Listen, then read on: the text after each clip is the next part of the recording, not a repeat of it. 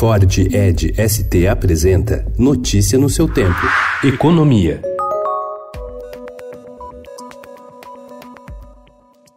A situação da Oi piorou nos últimos meses e o futuro da empresa, que é uma das maiores operadoras de telefonia do país, voltou a preocupar a Anatel, que é responsável por regular o setor. Autoridades do governo Jair Bolsonaro foram avisadas esta semana de que, caso o comando da companhia não consiga reverter os maus resultados, a agência pode ser obrigada a intervir na empresa. Há receio de que regiões do país fiquem sem serviços de telefonia fixa prestados pela operadora no ano que vem.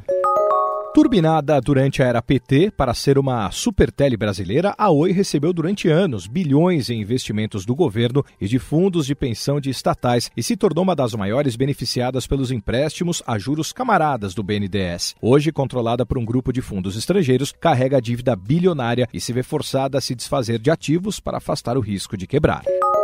Senadores querem aumentar os valores a serem repassados para estados e municípios com o mega leilão do petróleo que está previsto para novembro. Há uma articulação para que a dívida do bônus de assinatura ocorra antes do pagamento da dívida do governo com a Petrobras. Com isso, o total de recursos destinados a governadores e prefeitos chegaria a quase 32 bilhões de reais, 10 bilhões a mais do que prevê o governo e a proposta aprovada na Câmara.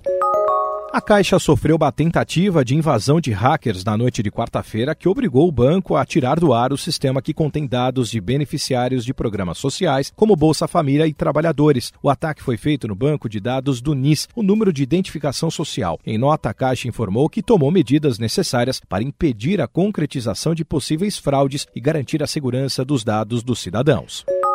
O governo federal reduziu ontem impostos sobre consoles e máquinas de videogame. O corte vai beneficiar principalmente os produtos importados, uma vez que a maior parte da produção nacional é feita na Zona Franca de Manaus, já sem o pagamento de tributos, o que desagradou a indústria nacional.